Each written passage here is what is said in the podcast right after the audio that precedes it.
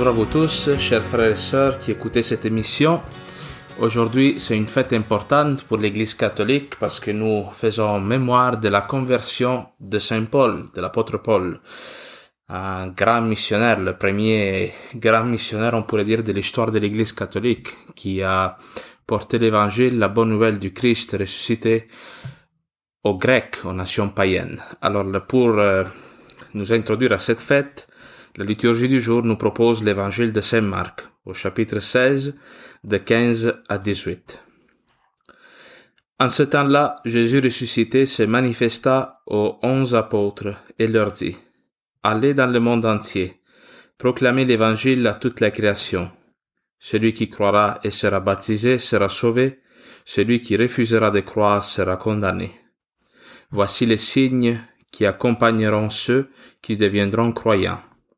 En mon nom, ils expulseront les démons, ils parleront en langue nouvelle, ils prendront des serpents dans leurs mains, et s'ils boivent un poison mortel, il ne leur fera pas de mal. Ils imposeront les mains aux malades, et les malades s'en trouveront bien. Acclamons la parole de Dieu, louange à toi, Seigneur Jésus. Alors, vous aurez sûrement remarqué que euh, si pendant la liturgie quotidienne, surtout dans le temps ordinaire, on suit une progression.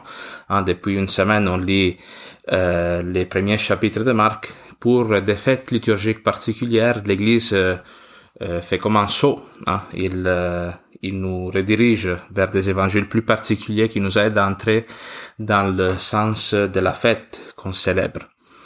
Et comme on l'a dit au début de l'émission, aujourd'hui c'est la fête de la conversion de Paul. Et c'est intéressant justement parce que hier, pendant l'Eucharistie du dimanche, le thème, on l'a dit dans l'émission d'hier, c'est justement la conversion. On a dit comment la conversion, c'est un changement de direction, un retournement qui nous rapproche, qui nous remet dans la direction de Jésus-Christ, de Dieu, se rapprocher de Dieu le Père.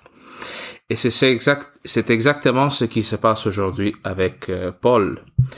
Euh, je vous invite euh, à lire, si vous avez le temps, la première lecture de la messe d'aujourd'hui, qui est la lecture du texte des Actes au chapitre 22, de 3 à 16. Cet évangile ici qu'on proclame, c'est comme une, sorte de résumé, ou plutôt une annonce de ce que euh, tous les apôtres vont accomplir, et aussi Paul après sa conversion. Alors, dans cet évangile de Marc, euh, Jésus, il apparaît ressuscité, donc Jésus a déjà passé par sa mort, sa résurrection. Il apparaît aux disciples et il leur donne leur mandat, ce qui sera comme la charte de leur mission, ce qu'ils auront à faire pendant le reste de leur vie. Et qu'est-ce qu'il leur dit, euh, Jésus-Christ? Allez dans le monde entier. Déjà, cette première phrase est quelque chose de totalement nouveau, parce que la mission de Jésus-Christ pendant sa vie terrestre a été euh, limitée à la terre d'Israël. Et Jésus-Christ, à plusieurs reprises, même pendant l'évangile, il va dire qu'il n'a été envoyé qu'aux brebis égarées hein, de la maison d'Israël, c'est-à-dire aux Juifs, ramener les Juifs à leur alliance avec Dieu, à l'obéissance à la loi et accomplir cette loi pour la rendre vraiment une loi d'amour, non plus et pas un légalisme, non? Obéir à la loi par amour. Et ici, il y a cette euh, nouveauté, non, que les, disciples doivent aller dans le monde entier. En fait, Jésus-Christ, déjà dans les évangiles, il a eu des contacts avec, avec des non-juifs, des grecs, des païens, qui euh, annonçaient déjà cette ouverture de l'Église à l'universalité. Hein, la bonne nouvelle de Jésus-Christ qui est pour tout le monde, pas seulement pour euh, le peuple d'Israël. Par exemple, on peut penser au dialogue que Jésus-Christ il fait avec la syrophénicienne, hein, où justement lui dit euh, ce n'est pas juste de prendre le pain des enfants et de le donner aux petits chiens parce que cette femme demande une guérison non? Alors Jésus-Christ il dit moi je, je, suis là pour le peuple juif pas pour les petits chiens qui est une expression qui veut indiquer euh, les, les, les non croyants les non juifs alors, bon, on pourrait dire, euh, on pourrait parler longuement sur cette expression petit chien, là on en parlera pas justement pour des raisons de temps. Un autre exemple où Jésus-Christ s'adresse euh, à un non-juif, c'est lorsqu'il parle au centurion et Jésus-Christ il va reconnaître en cet homme une foi qui dépasse celle euh, des gens de son peuple. celle des Juifs même. Alors il y a déjà une ouverture à l'universalité de la mission de Jésus-Christ, mais qui va s'accomplir pleinement seulement après sa mort et sa résurrection. Et c'est les disciples, les apôtres en particulier, qui auront ce mandat de euh, porter partout dans leur monde, dans le monde connu à l'époque, cette bonne nouvelle. C'est pour cela que l'Église, hein, depuis sa fondation, est, est missionnaire. Euh, la mission, le fait de porter une bonne nouvelle au monde, ce n'est pas quelque chose qui est restreint à une catégorie de personnes dans l'Église, à ceux qui sont mandatés officiellement pour ça. Parce que dès le début de l'Église primitive, dès les premiers siècles, les chrétiens savaient qu'il y avait un trésor qu'il fallait partager, et ça, ce n'est pas le cas pour toutes les religions. Ce n'est pas toutes les religions qui ont un mandat missionnaire. C'est vraiment le propre du christianisme que de annoncer le kérigme. Et de fait, le texte continue en disant proclamer l'évangile à toute création. Cette euh, expression proclamer l'évangile en grec, ça se traduit par le mot kérigme, qui indique vraiment une proclamation comme d'un héros, d'un messager qui porte une bonne nouvelle au nom de quelqu'un d'autre. Ça, c'est le mandat de l'Église. Dans la mesure où l'Église oublie cette mission, elle, elle perd son charisme, elle perd sa raison d'être. Parce que oui, l'Église est appelée à faire plein de choses, non? Le, euh, Exercer de la charité, euh, assister les personnes malades, pauvres, etc. Mais le propre de la foi chrétienne catholique, c'est d'apporter le kérigme qui est quoi exactement?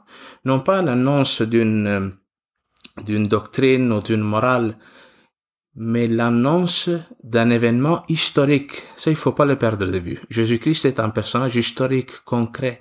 Et notre foi est agissant en nous parce que Jésus de Nazareth s'est incarné. Il s'est fait homme et il a vécu sa passion et sa résurrection dans la chair. Non pas comme un esprit, mais comme un être humain, semblable en tout à nous. Alors, pour nous tous, annoncer le kérigme, c'est annoncer que Jésus de Nazareth, un homme qui a vécu il y a 2000 ans, est le Fils de Dieu et qu'il est mort et ressuscité. On peut parler de Jésus, on peut parler de lui de toutes sortes de manières, mais l'événement central du kérigme, c'est ce passage de la mort à la vie, de la destruction de son corps à la résurrection. Et parce que ça, c'est le propre de la foi chrétienne. Nous tous, pour nous tous, notre foi, c'est passer de la mort à la vie, à chaque jour. Passer de la non-croyance à la croyance, du mépris de nous-mêmes au fait de nous reconnaître comme étant des enfants de Dieu. Et ça, c'est exactement ce qui se passe euh, avec Paul. Paul, si vous allez lire, comme je disais tantôt, Acte au chapitre 22, qu'est-ce qu'il fait pour parler de Jésus-Christ? Il parle de son histoire, de comment, pour lui, il y a eu un avant et un après de la rencontre de Jésus-Christ. Parce que Paul était un persécuteur des chrétiens, il était un assassin, c'est un homme qui avait tué, qui avait accusé injustement des personnes.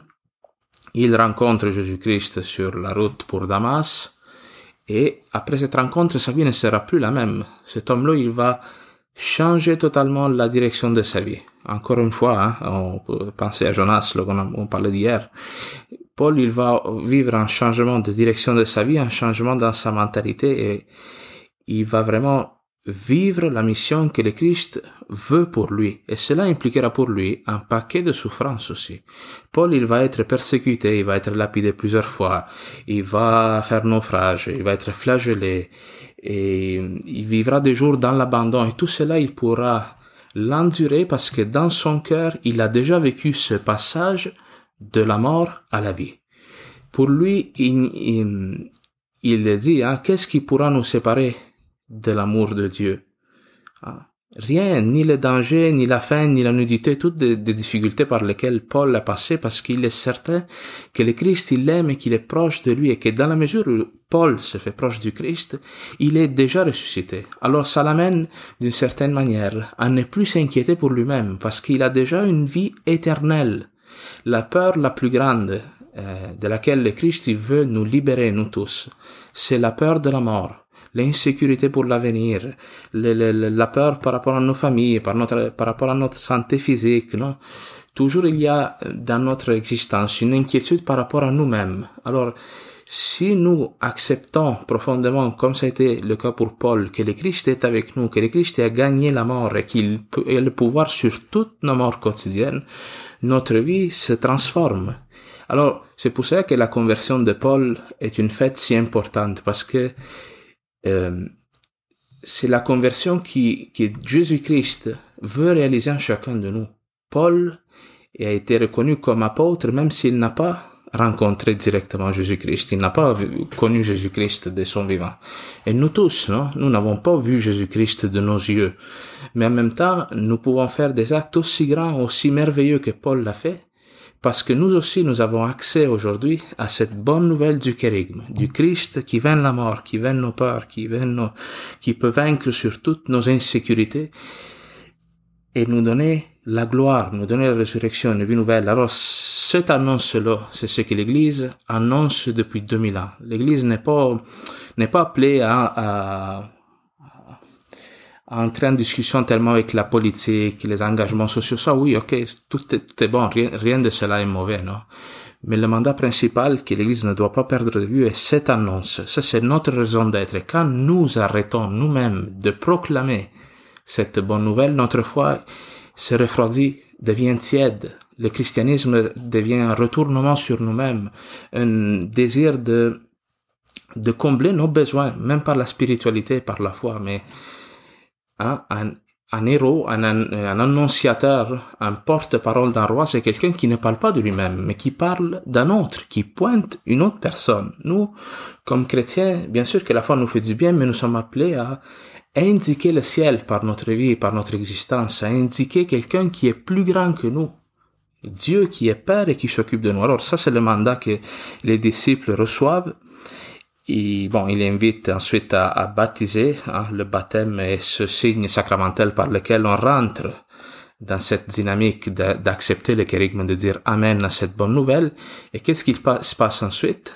C'est que lorsqu'on a dit Amen à cette prédication, qu'on a embrassé la foi, il y a des signes qui viennent certifier que notre vie change. Alors ici, il y a toute une liste. Hein.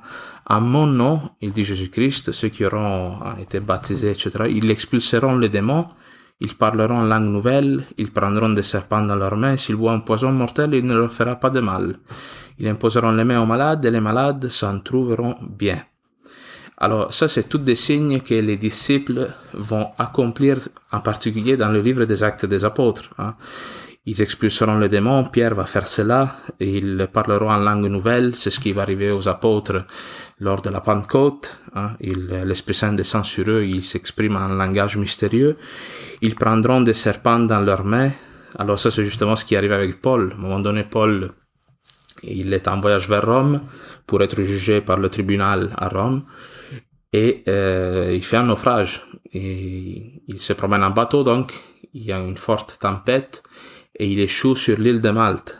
Et à un moment donné, on raconte qu'il va être même mordu par un serpent et lui, euh, dans le fond, il enlève le serpent, il le jette dans le feu, puis c'est comme si rien n'était arrivé, non? Et on dit que ce geste-là, ce signe, il a aidé les habitants de l'île de Malte à, à embrasser l'évangile. Alors les miracles, vous voyez, ne servent pas à glorifier la personne, mais ils servent à ouvrir l'écoute, ouvrir l'oreille de ceux qui écoutent afin qu'ils puissent recevoir cette bonne nouvelle du Christ ressuscité. Alors ça, c'est des signes que les disciples, les apôtres ont fait d'une manière euh, réelle, tels qu'ils sont rapportés là, et qui continuent encore aujourd'hui. Il existe des miracles, il y a des personnes qui ont des dons particuliers, non? Mais tous ces, ces, miracles-là, se réalise en nous aussi, parce que nous tous, lorsque nous acceptons que, que Dieu est notre Père et que le Christ est mort par amour pour nous, ben, tous les démons que nous avons en nous, toutes les idolâtries, euh, des, fois des habitudes malsaines, des péchés récurrents, desquels on a honte, non, peuvent disparaître, peuvent être exorcisés, chassés de nous.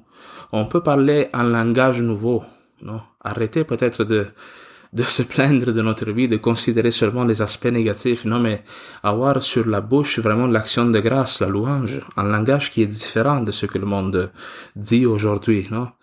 Euh, boire un poison mortel, s'il boit un poison mortel, il ne leur fera pas de mal. Qu'est-ce que ça veut dire cela?